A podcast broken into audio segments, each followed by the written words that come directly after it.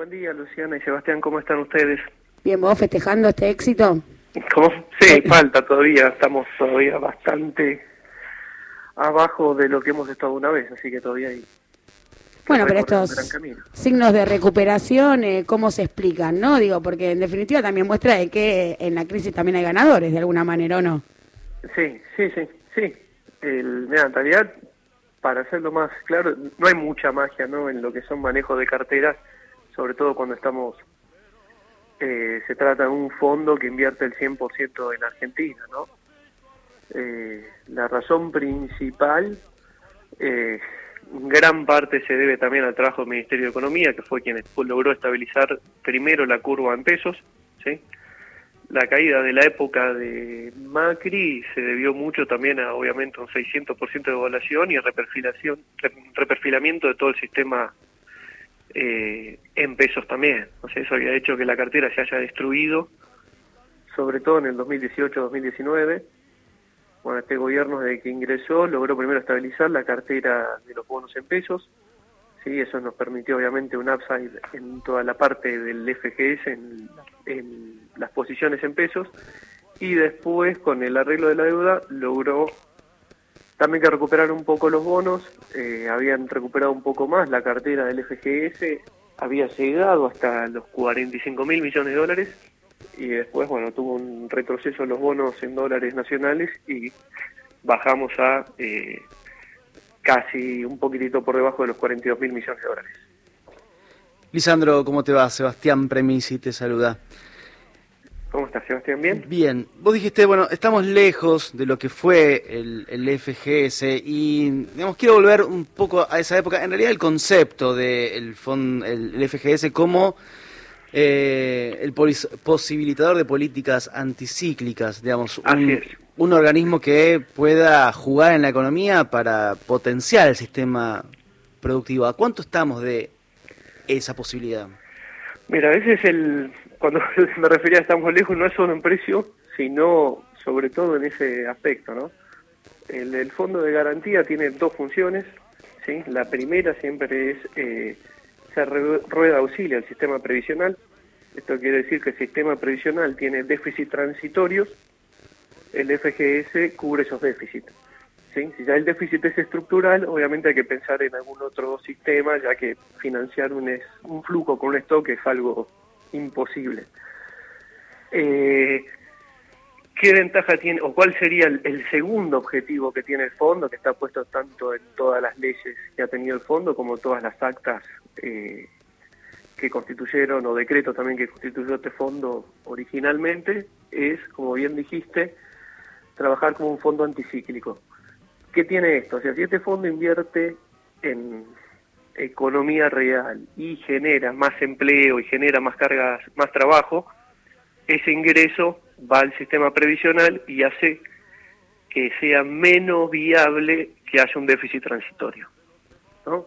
Cuando se estatizaron las FJPs, las inversiones en proyectos productivos eh, rondaban en el orden del 3%, ¿sí? desde el 2009 al 2015 se aumentó ese porcentaje de la cartera, llegando casi hasta el 14% de la cartera en proyectos productivos.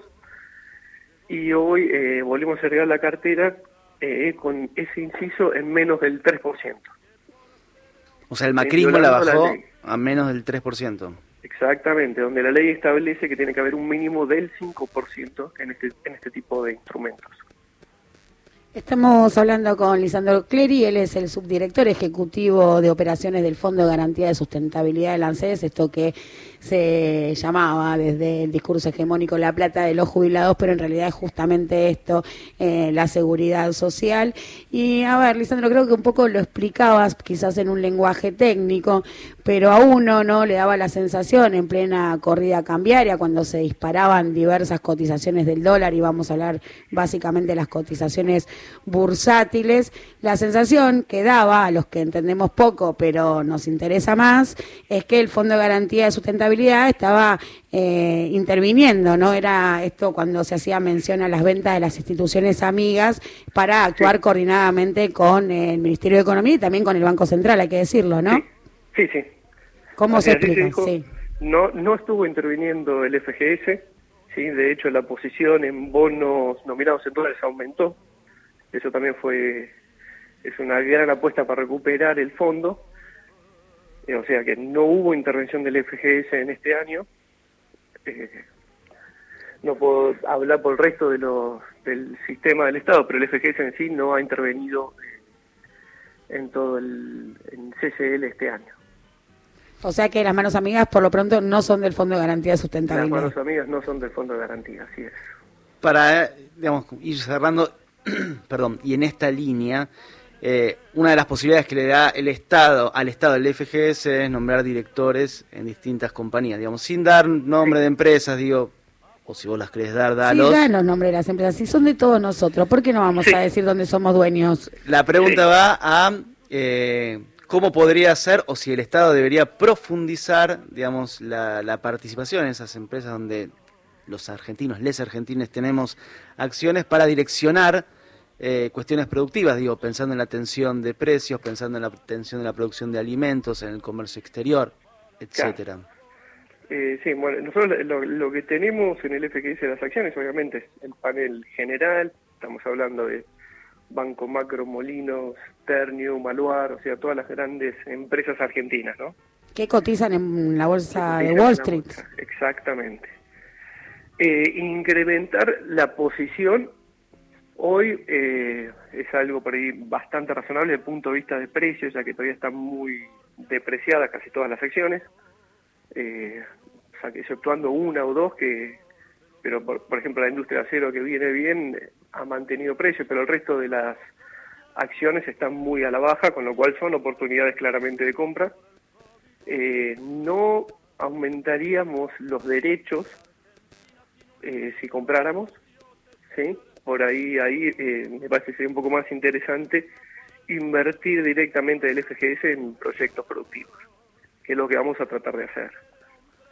El, o sea, el FGS es el único inversor institucional de largo plazo, no hay otro en Argentina hoy, y por eso es importante que sea el FGS quien invierta en políticas de largo plazo y quien invierta en proyectos productivos de largo plazo. ¿Tenés algún proyecto en cartera?